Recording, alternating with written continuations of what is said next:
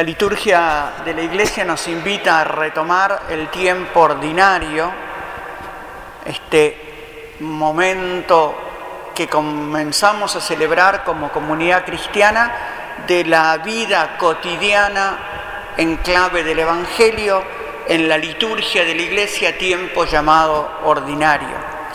Y se nos presenta hoy la segunda parte del capítulo primero del Evangelio de Juan. Si ustedes recuerdan, el Evangelio de Juan comienza con lo que se llama el prólogo, este bellísimo himno que la comunidad juánica escribe para comunicar, para anunciar la encarnación del Hijo de Dios, Jesucristo, el Señor, el Mesías. Este prólogo que tiene como núcleo central la frase, el verbo se hizo carne y habitó entre nosotros. Este segundo, esta segunda parte del capítulo primero nos relata la acción de Juan el Bautista, un precursor que ya el prólogo nos había compartido cuál era su misión. Yo soy testigo de la luz, no soy la luz, soy el testigo de la luz. Yo he venido a anunciar, no soy digno de desatar las correas de sus sandalias. Este es Juan el Bautista que continúa su misión de preparar al pueblo, invitando al pueblo a cambiar de vida, a vivir con fidelidad los preceptos de la Torá, los preceptos de los libros conocidos por el judaísmo.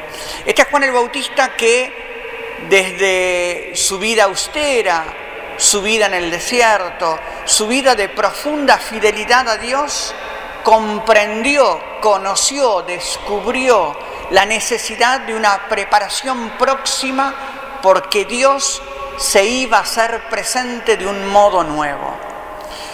Y llamativamente Juan, en medio de su tarea ordinaria, en medio de esta dedicación a bautizar, en el bautismo de penitencia, en el bautismo del agua, no del espíritu como él mismo llama, este Juan en su vida ordinaria puede reconocer el paso de Jesucristo llamándolo el Cordero. Allí está el Cordero de Dios.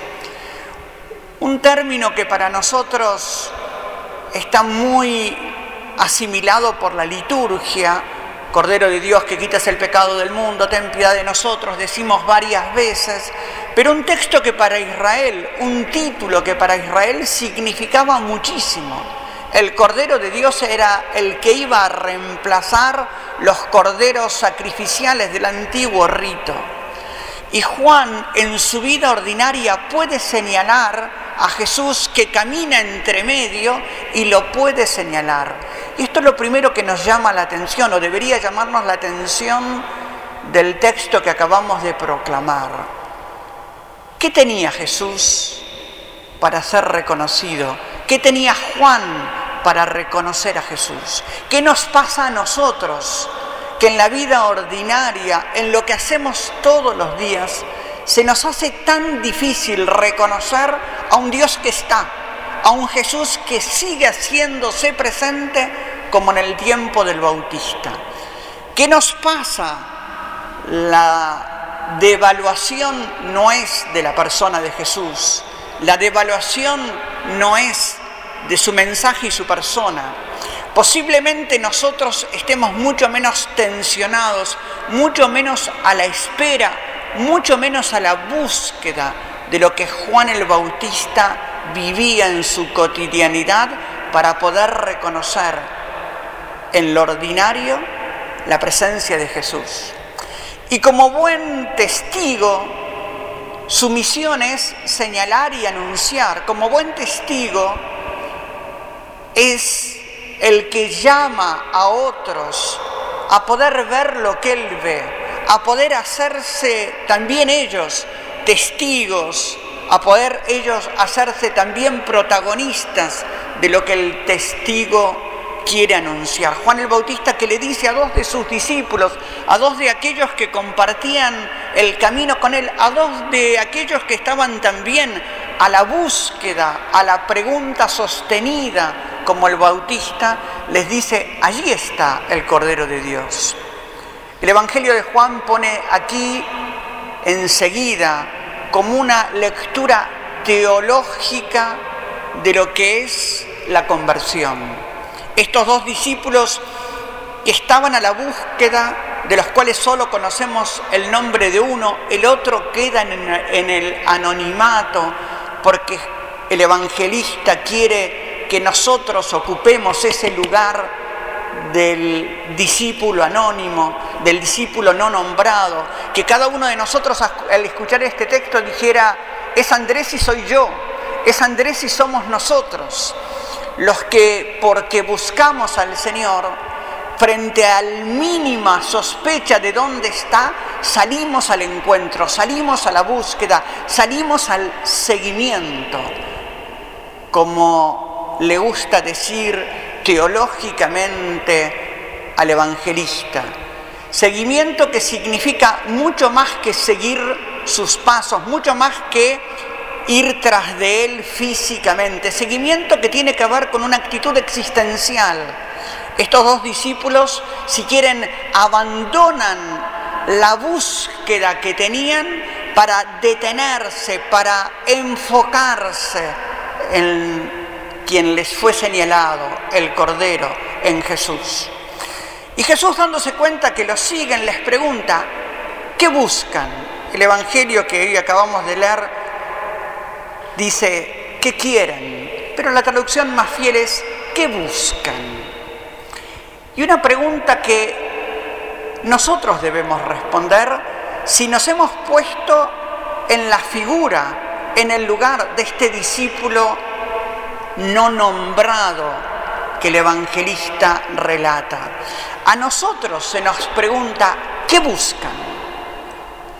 Y es una pregunta que deberemos contestar siempre en nuestra vida, que no se contesta de una vez para siempre, es una pregunta sostenida, es una pregunta que debería permanecer en la historia de nuestra propia vida, en nuestro propio itinerario vital, debería permanecer la pregunta continuamente, ¿qué buscamos?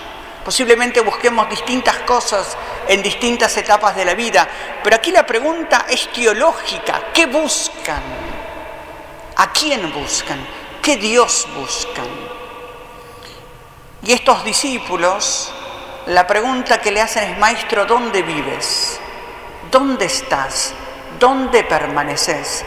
Que si quieren es la pregunta de la iglesia, es la pregunta de una comunidad que quiera ser fiel, es la pregunta de cualquiera que se haya puesto en verdadero seguimiento.